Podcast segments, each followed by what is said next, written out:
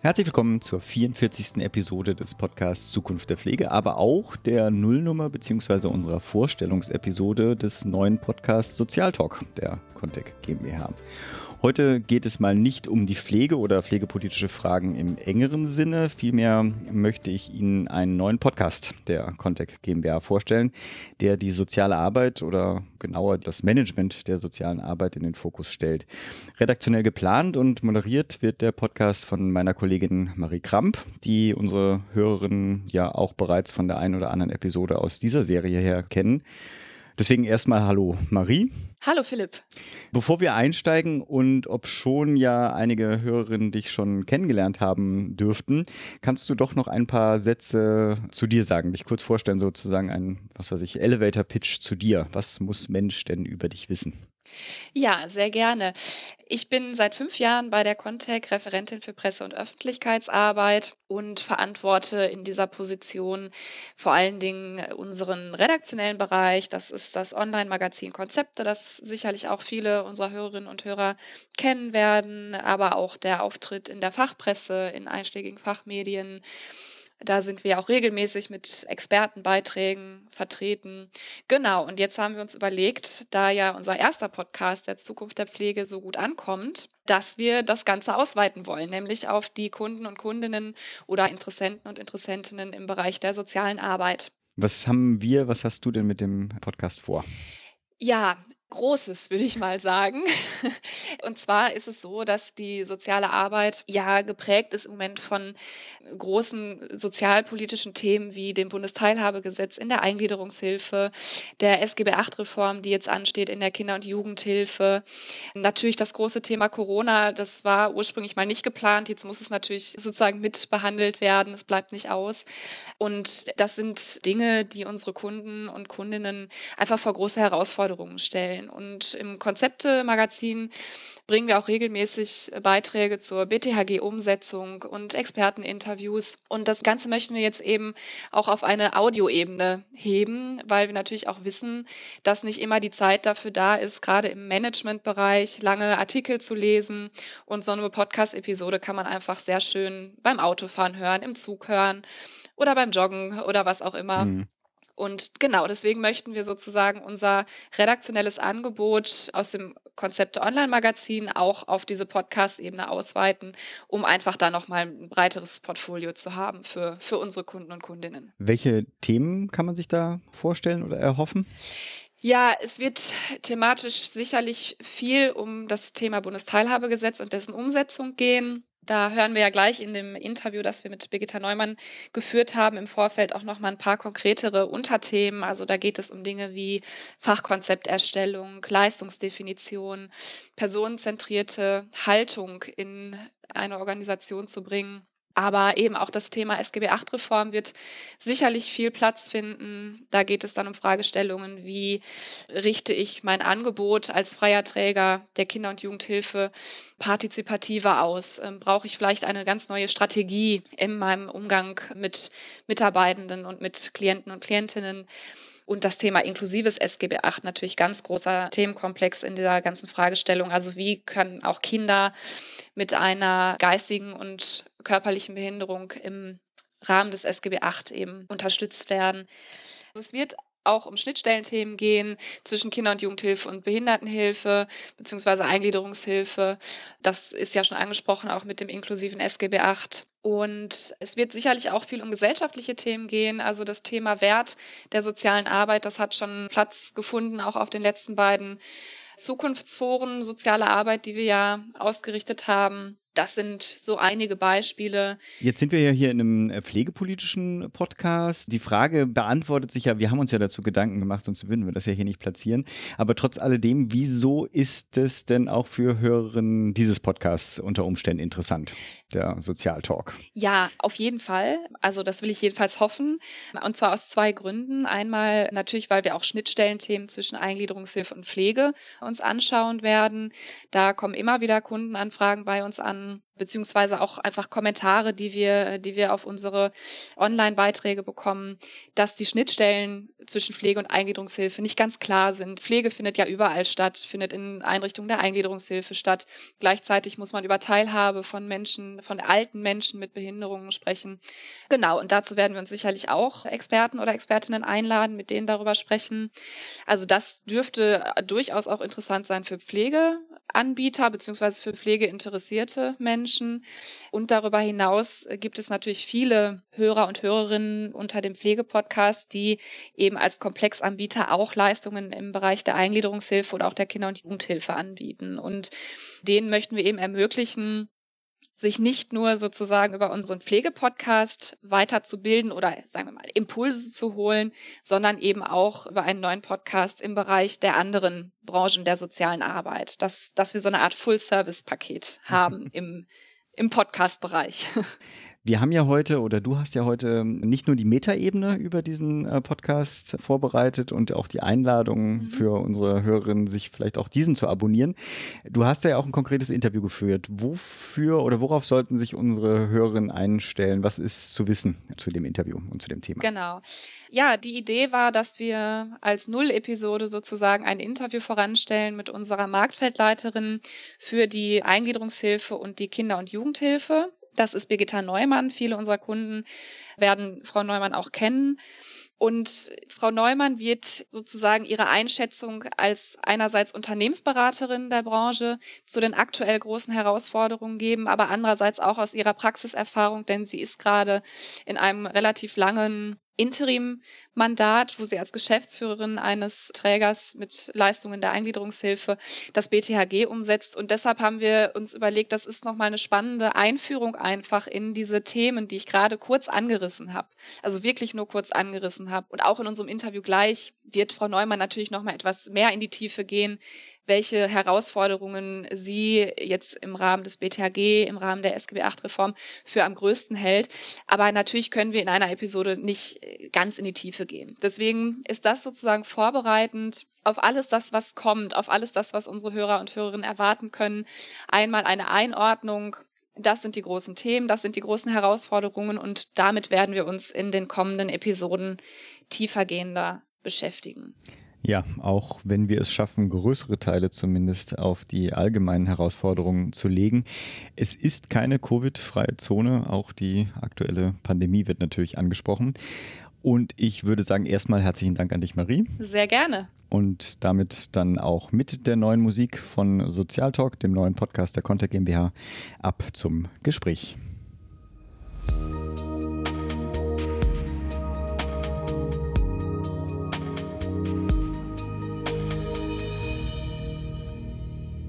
Magst du einmal die Marktfelder der Contec vorstellen, die du leitest und wo eure Beratungsschwerpunkte derzeit liegen? Also ich leite in der Contec zwei große Marktfelder, nämlich einmal äh, die Eingliederungshilfe mit den Schwerpunkten Behindertenhilfe, Psychiatrie und Sucht und auf der anderen Seite die Kinder- und Jugendhilfe de facto sind das die beiden großen Felder auch in der sozialen Arbeit, weshalb im Grunde genommen wir damit die soziale Arbeit abdecken, also auch andere Felder wie Wohnungslosenhilfe, wie Migrantenthemen und ähnliches auch abdecken.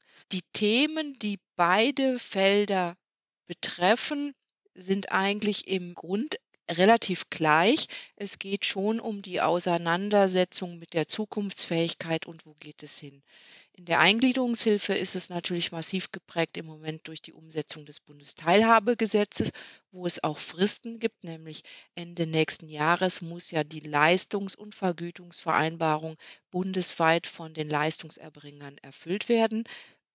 Aber auch die Kinder- und Jugendhilfe stellt sich mit der anstehenden Reform des SGB VIII, aber auch akuten Veränderungen einfach in der Lebenswelt von Kindern und Jugendlichen immer wieder mit der Frage, wie sind wir aufgestellt, wie zukunftsfähig sind wir und wie ist auch unser Management im Hintergrund und die damit verbundenen Prozesse aufgestellt. Und da sind wir bundesweit tätig. Wir unterstützen also einmal in der Organisation als solches, in der Strategiebildung, in der Umsetzung, in der prozessualen Begleitung, aber, und das ist eben auch wirklich ein Pluspunkt im Marktfeld, wir sind fachlich sehr breit aufgestellt. Wir bieten eben mit pädagogischen Fachkräften als auch mit Kaufleuten eine gute Basis für konzeptionelle Beratung und für die damit verbundene Schnittstellenberatung, vor allen Dingen zur Entgeltdefinition. Mhm. Birgitta, du hast gesagt, dass sich die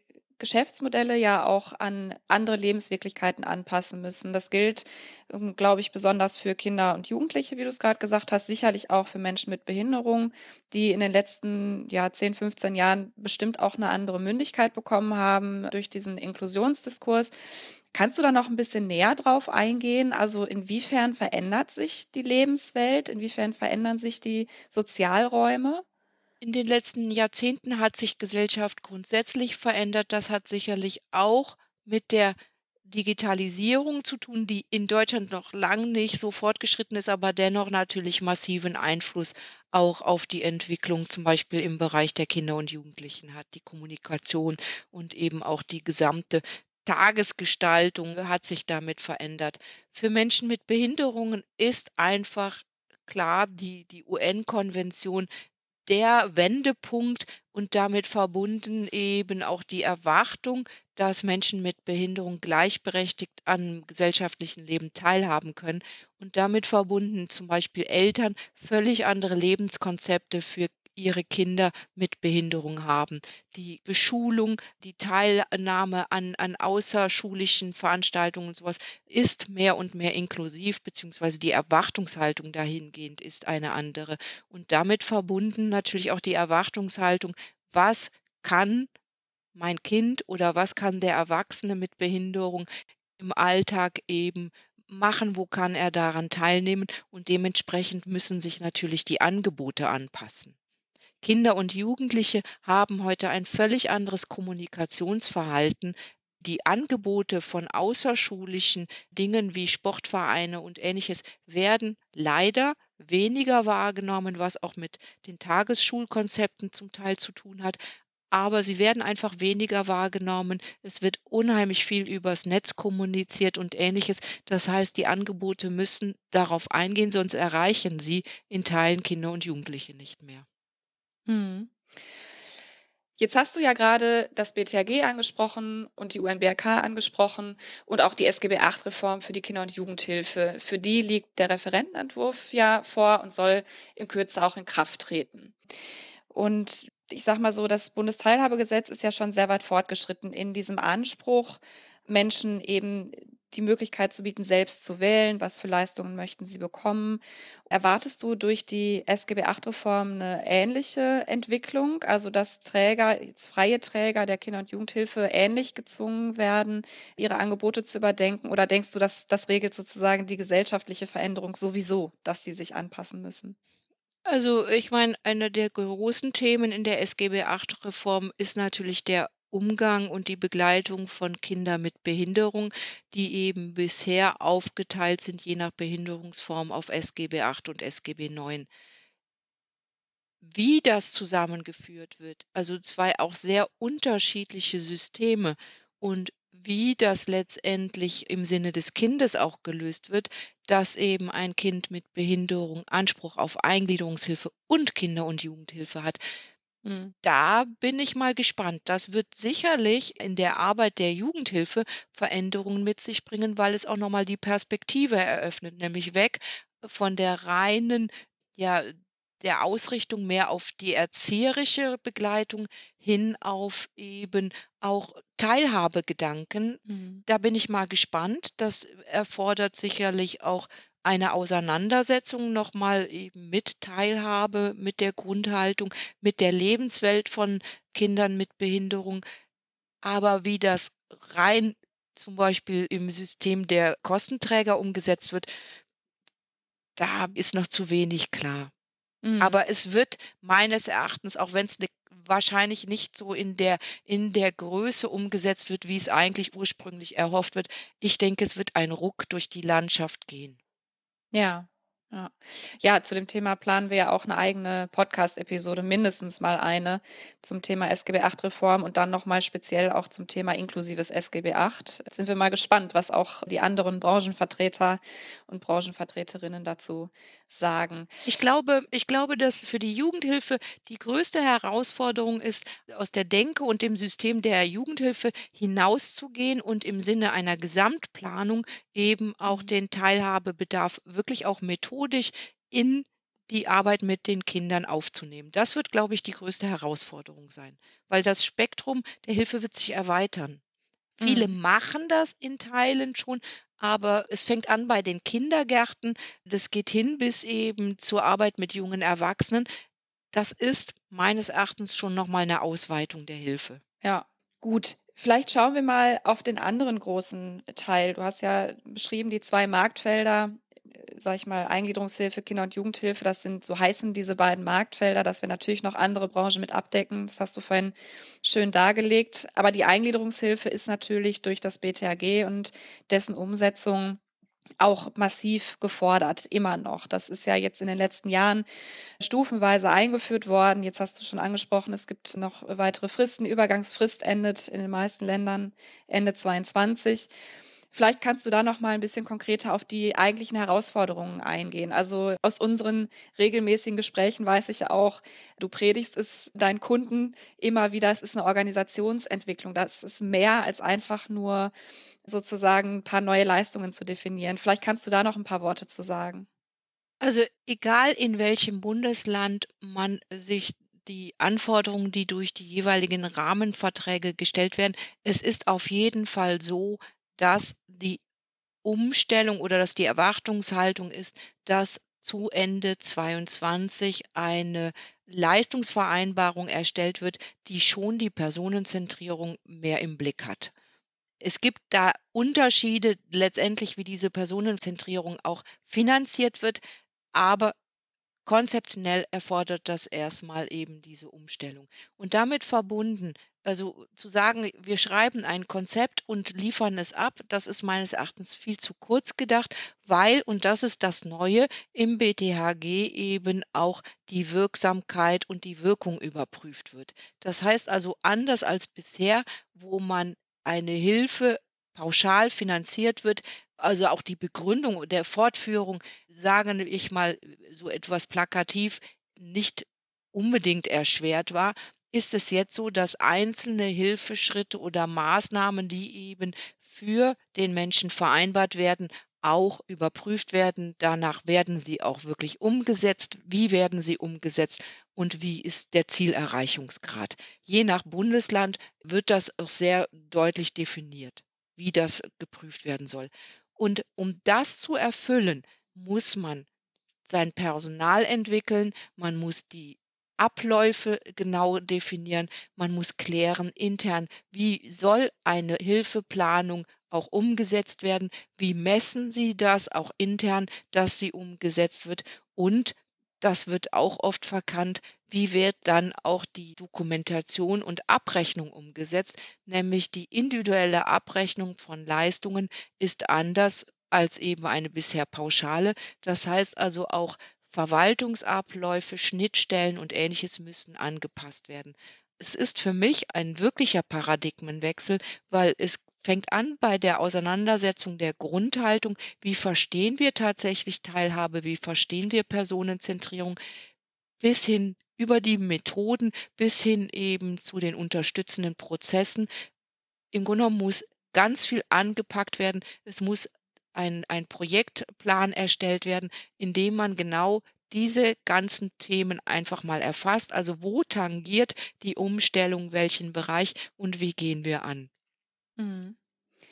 Jetzt ist ja das Interessante, dass du das jetzt nicht nur als Beraterin erzählst, sondern auch als, ich sage mal in Anführungszeichen, Geschäftsführerin. Du bist gerade interimistisch bei einem Träger als Geschäftsführerin drin im Wohnverbund und setzt da auch das BTHG mit um, neben deiner eigentlichen Geschäftsführungsaufgabe. Vielleicht kannst du ja mal erzählen, wie ist dein Eindruck in der Praxis? Also jetzt auch mal losgelöst nur von diesem einen Leistungserbringer, wo du bist.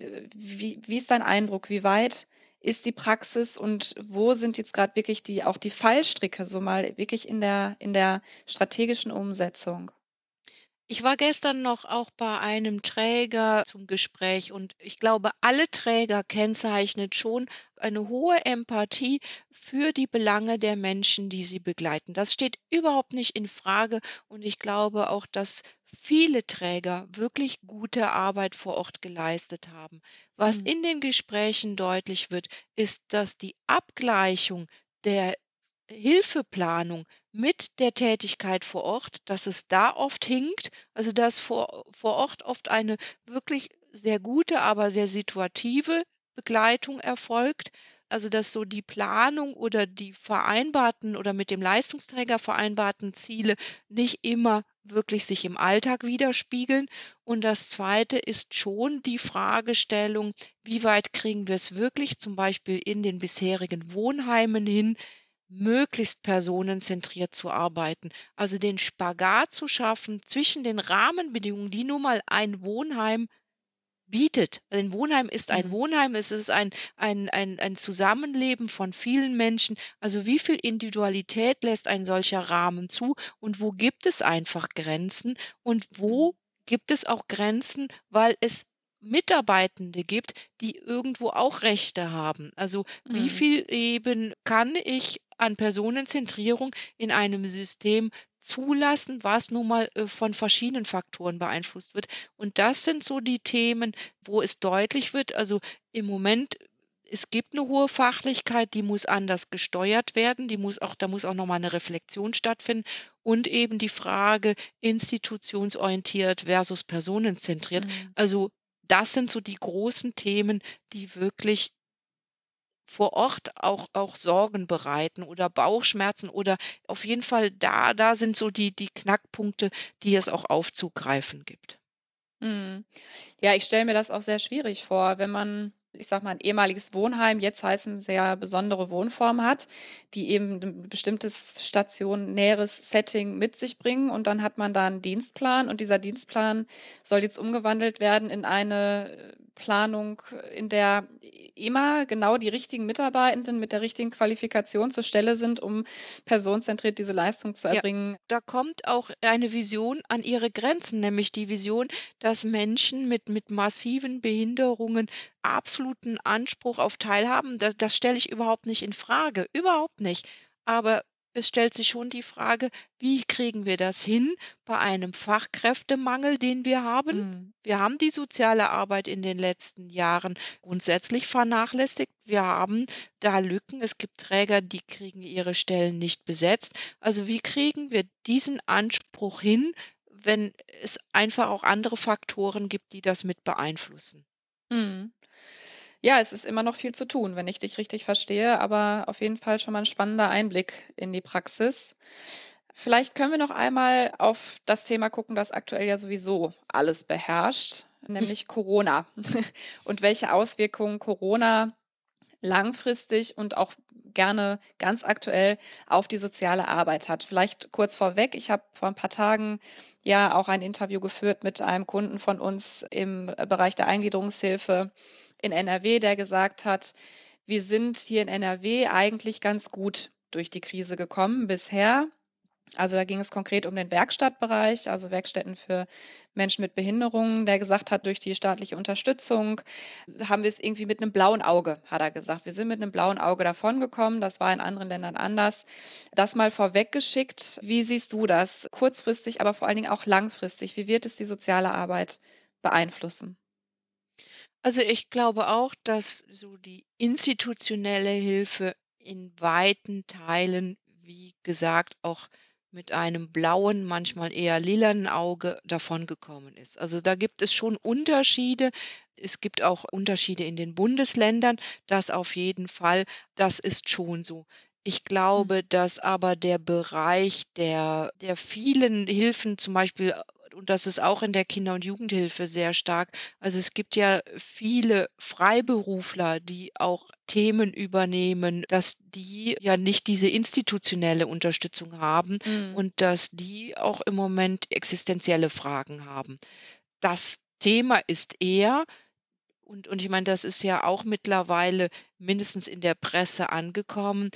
Was ist mit den Menschen?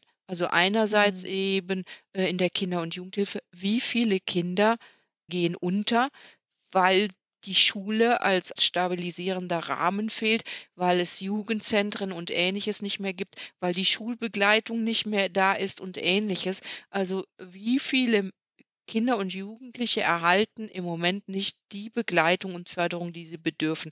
Und da will ich Mhm. nicht immer nur auf die Fokussierung auf wie viel häusliche Gewalt findet statt, sondern im Grunde genommen, wie viele Kinder kriegen im Moment nicht die Begleitung, die sie brauchen, um überhaupt Schule wahrnehmen zu können, um lernen zu können und Ähnliches. Also zum Beispiel, ich meine, in einer prekären Lebenslage mit drei Kindern habe ich nicht für jedes Kind einen Laptop. Mhm. Punkt. Ne? Also da fängt es ja schon an. In der Eingliederungshilfe ist es schon so, dass mittlerweile ja auch angefangen wird zu impfen. Das ist auch Mhm. gut so. Also, dass die Menschen mit Behinderungen jetzt die in die zweite Gruppe kommen, weil wir in den letzten Wochen schon wahrgenommen haben, dass die Corona-Ausbrüche in den Heimen der Eingliederungshilfe im Moment steigen, weil durch das enge Zusammenleben das nun mal einfach gegeben ist in Verbindung mit der hoch ansteckenden Mutation. Da ist es also wichtig, auch dass jetzt geimpft wird, aber man wird eben nicht geimpft, weil man Mensch mit Behinderung ist, sondern man wird geimpft, wenn man in einer Institution angebunden ist, zum Beispiel Mhm. in einer Werkstatt oder in einem Wohnheim.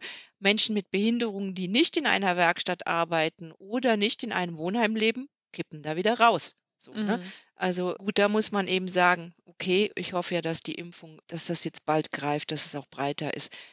Corona hat schon Auswirkungen gehabt, aber ich glaube, das ist grundsätzlich im Bereich der Berufe, die eben wirklich durchgearbeitet haben und zum Teil sehr angespannt durchgearbeitet haben. Mhm. Ich merke bei den Mitarbeiterschaft, dass sie wirklich am Limit ist, dass dieses Mhm. permanente Verändern unter Hochdruck, die Sorge um die Menschen, die man begleitet, also das wirklich das Nervenkostüm und auch die Kraftreserven, die sind verbraucht.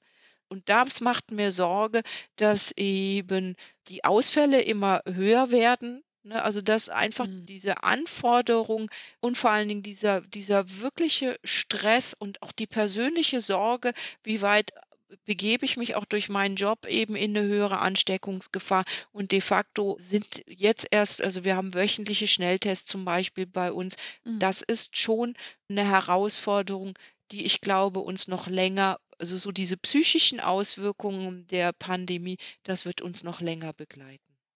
Ja, Birgitta, ich habe dich so verstanden, dass es vor allen Dingen eine psychische beziehungsweise so mentale Auswirkungen haben wird auf die Branche, auf die Mitarbeitenden, aber auch auf die Kunden und Kundinnen, dass wir wahrscheinlich eine einen Anstieg auch in Fällen haben werden, gerade in der Kinder- und Jugendhilfe, dadurch, dass jetzt so viele Angebote wegbrechen. Vielleicht mal mit einem Blick in die sprichwörtliche Glaskugel. Was würdest du dir denn wünschen für die Zeit nach der Pandemie? Also an Unterstützung oder auch an gesellschaftlichem Engagement oder so, dass dass irgendwie das wieder aufgefangen werden kann?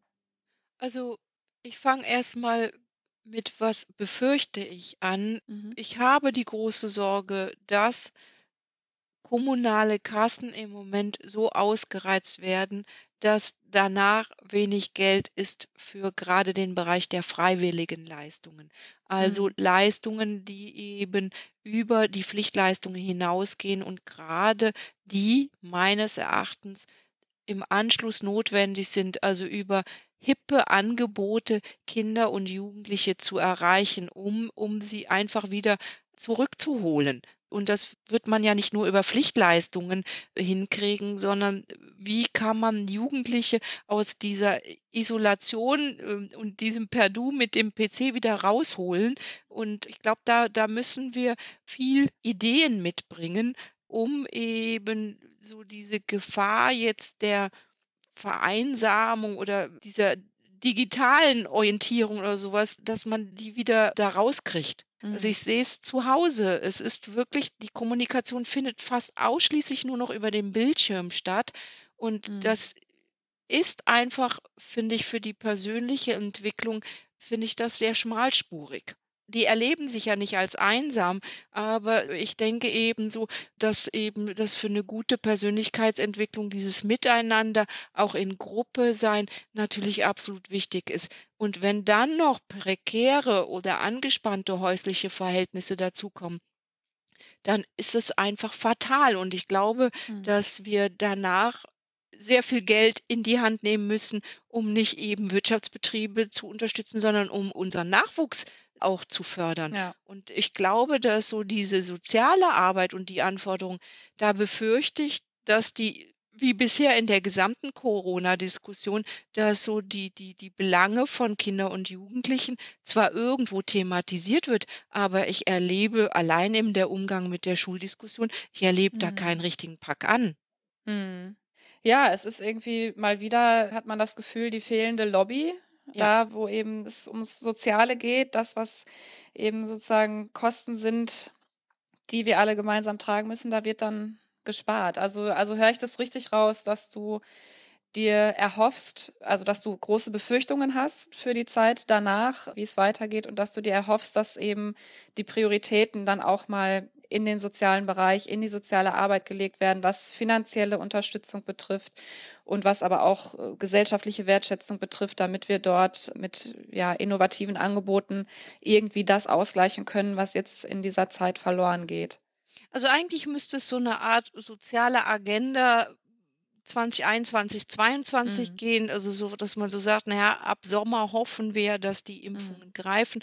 Und dann müsste eigentlich klar sein, mit viel Geld und nicht mit diesem Bürokratismus und was weiß ich. Es muss mhm. jetzt richtig gepowert werden. Es muss Ideen müssen gesammelt werden und schnell umgesetzt werden, um eben da auch wirklich gerade den Sommer oder sowas nutzen zu können.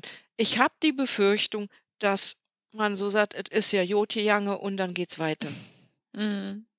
Ja, hoffen wir mal, dass das nicht so wird. Also ich glaube, wirklich in die Glaskugel gucken können wir alle nicht, aber wir hoffen einfach, dass es, dass es so wird. Ja. Mhm. Okay. Vielen Dank, Birgitta, für dieses Interview. Wir freuen uns auf alle anstehenden Gesprächspartner und Gesprächspartnerinnen, mit denen wir dann diese ganzen Themen auch nochmal in der Tiefe diskutieren werden. Ja, und danke dir für deine Zeit. Gerne. Bis dahin, mach's gut. Ja, danke. Tschüss. Tschüss.